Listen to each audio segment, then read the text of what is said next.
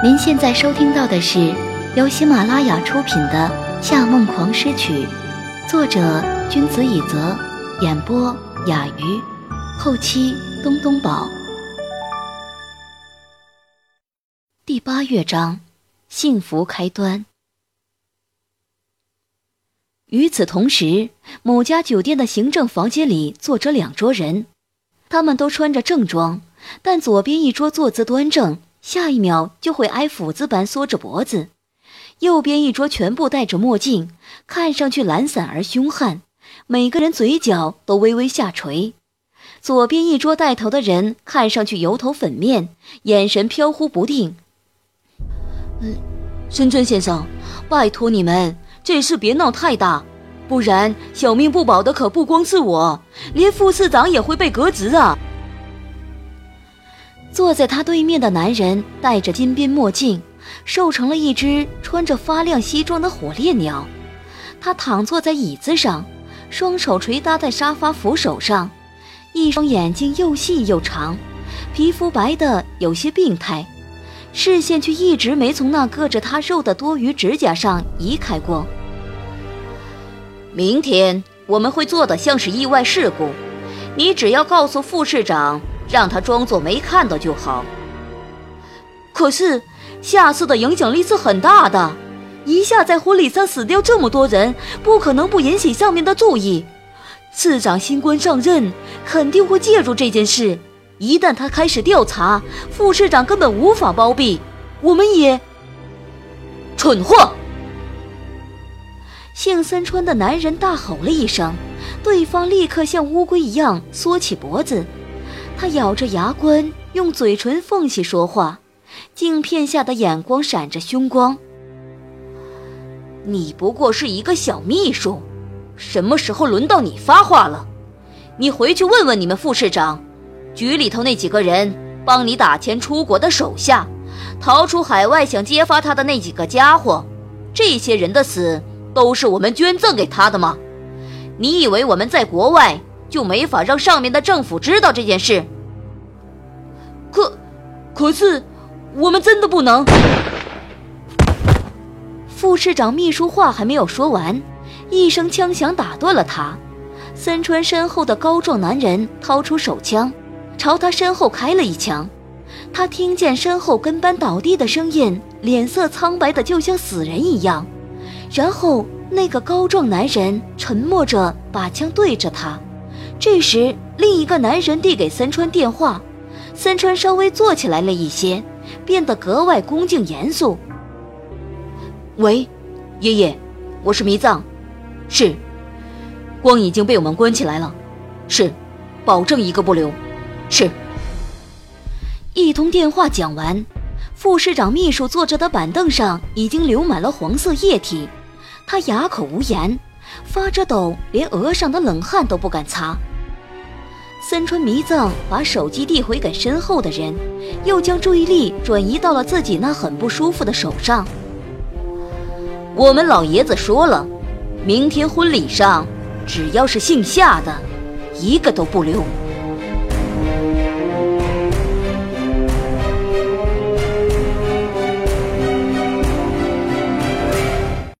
当然，夏家对这件事一无所知，尤其是夏娜。他一个晚上已经躺下又起来很多次了，最后他放弃早睡，站在镜子前把婚纱放在身上比来比去。虽然已经试过婚纱无数次，但他还是觉得这一切有些不真实。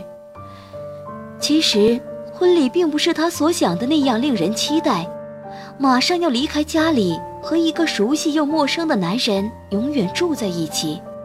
他忽然间觉得压力大得有些喘不过气来，他努力把情绪从明天的婚礼转移到婚纱上，但再一抬头，却在镜子里看见站在卧房门的父亲。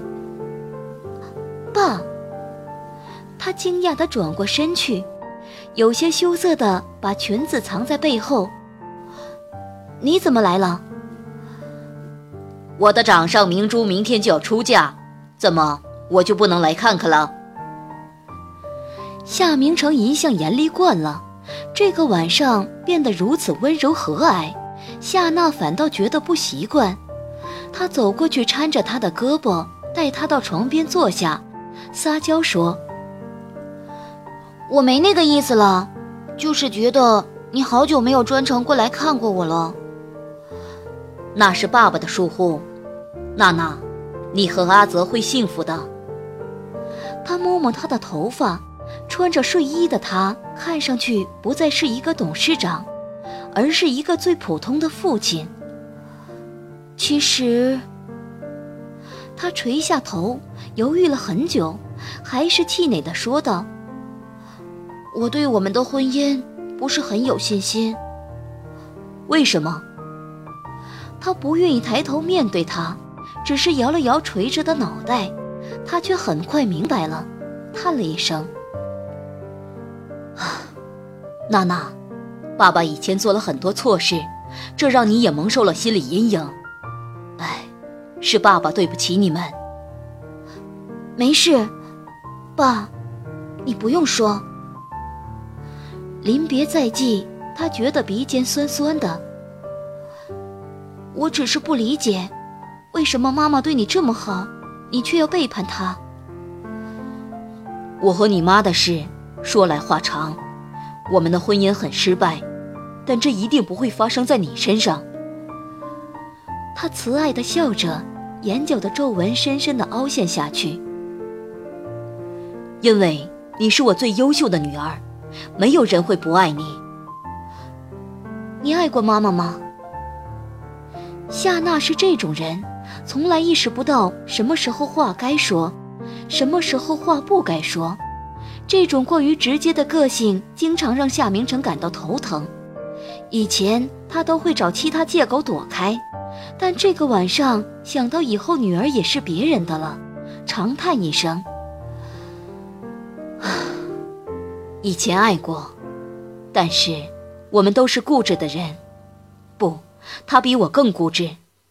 我和他怄了这么多年，后来终于放弃，开始了现在的形式婚姻。”后来有一年，我遇到了一个教会我很多东西的女人，但也没机会在一起了。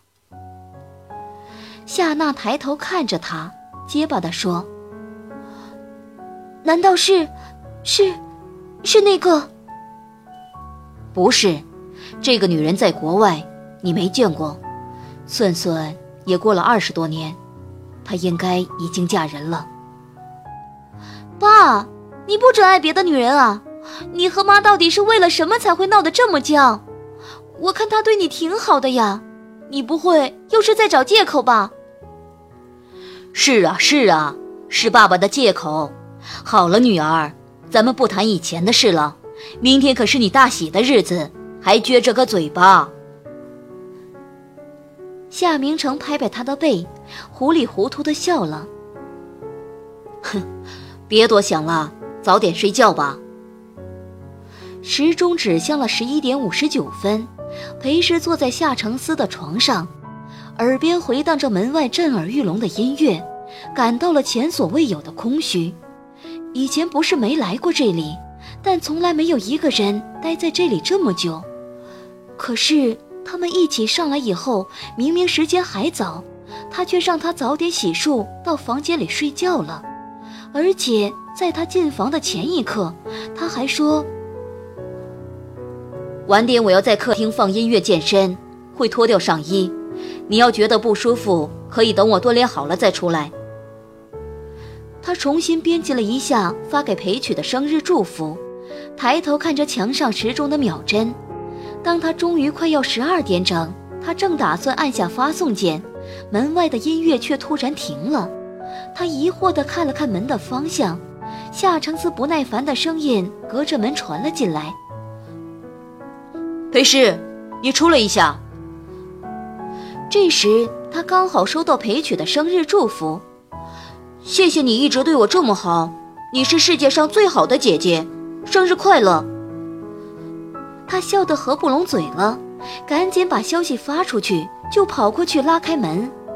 刚才听见夏承泽如此急躁，原本以为开了门会看见他汗流浃背的对自己抱怨，但开门以后，他看见的却是全然没料到的画面。门外是一片漆黑，但整个房间都点满了蜡烛，落地窗的帘子全部都打开了，从房内可以看见外面的夜景。高高耸立的楼房是黑色的，上面镶嵌的无数窗口却都是金色的，与室内的黑暗与蜡烛相互辉映，带他走进了一个魔幻的世界。而他的面前放了一个铺着白布的餐车。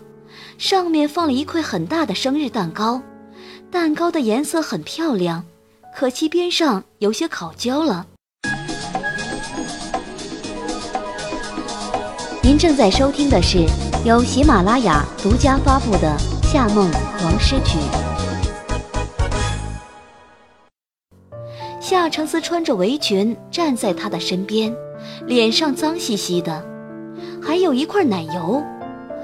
这简直是世界上最不可能发生的画面了，但是后面还有更不可能发生的事。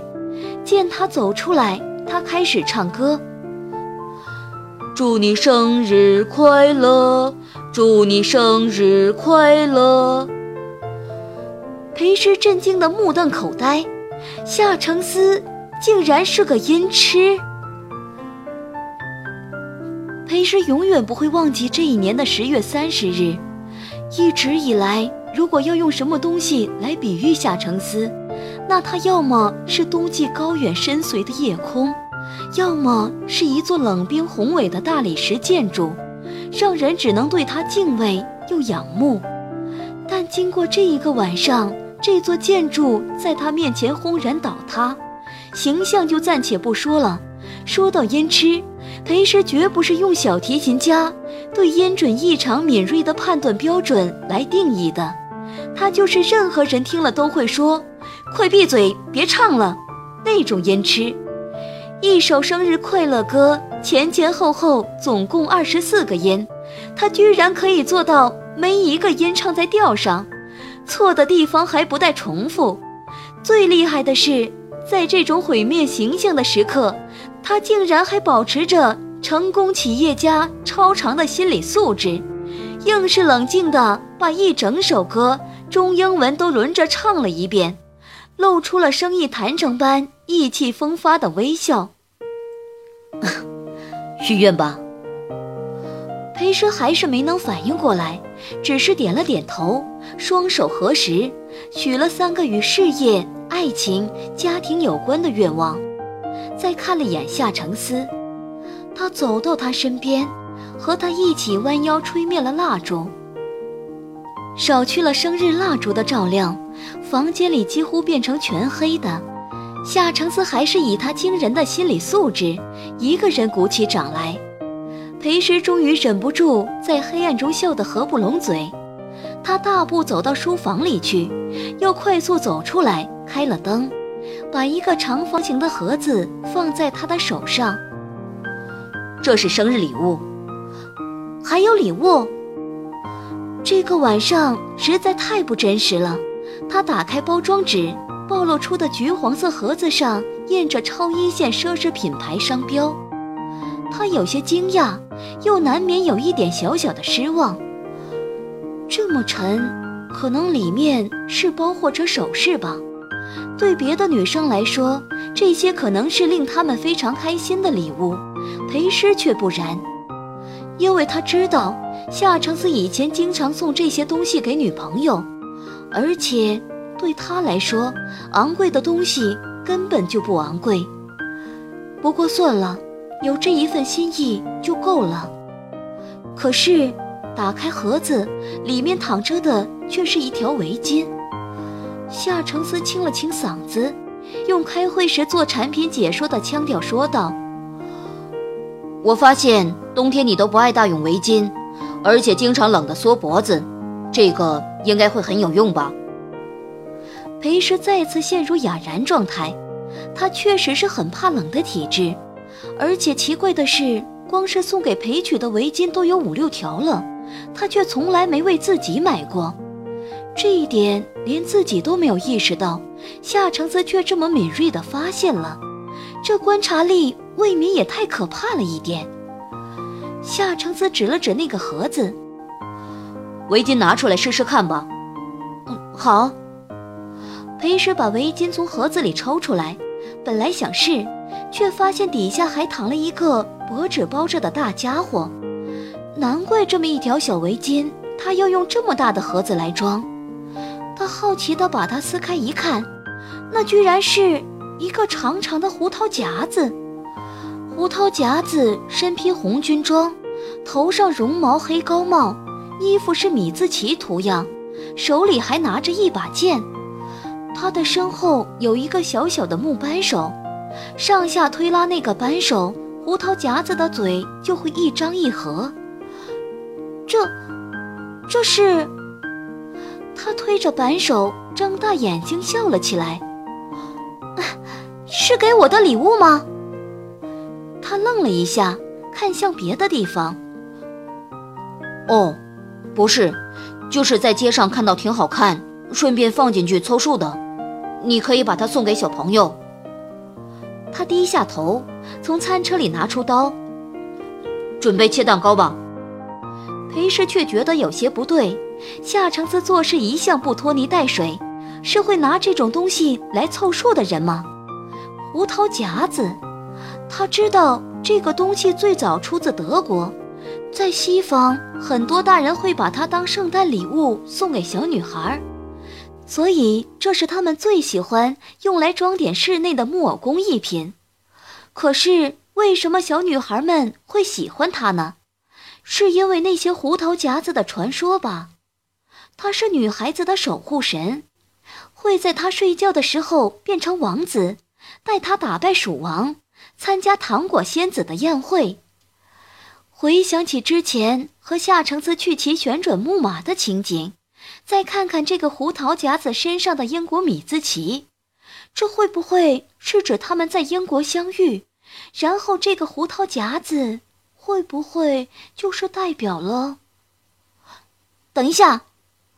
他从他手里抽出刀子，放到一边，然后把围巾挂在他的身上，把胡桃夹子放在他的怀里，再拿出手机来，让我拍张照。拍照。他挑了挑眉。对。见他没反抗，他把他蛋糕、胡桃夹子、围巾全部框在镜头里，数了一二三，拍下了一张。他脸上挂着奶油，有些尴尬的照片。他有些迷惑。你过生日为什么要拍我？他笑着摇摇头，把相机调成自拍模式，走到他面前，拽着围巾把他拉得低了低头，再对着镜头把他们俩都拍了进去。很显然，夏橙子在生活里不经常拍照，连续拍了几张照片。他永远都是微微皱着眉，酷酷的样子。看他这么别扭，他也不再勉强了。来，最后一张，对着镜头笑一笑，一、二、三。按下快门的一瞬间，他侧头吃掉了他脸上的奶油，随着咔嚓一声响起，手机上又有了一张他微笑着亲吻着他。他略显错愕的照片。夏承思问他：“为什么明明是他过生日，却要拍他的照片？”他还是没有告诉他答案。心里想：第二张是他和喜欢的人的生日合照，而第一张是他所有生日礼物的合照。听众朋友，您刚刚收听到的是。由喜马拉雅出品的《夏梦狂诗曲》，作者君子以泽，演播雅鱼，后期东东宝。更多精彩有声书尽在喜马拉雅，感谢您的收听。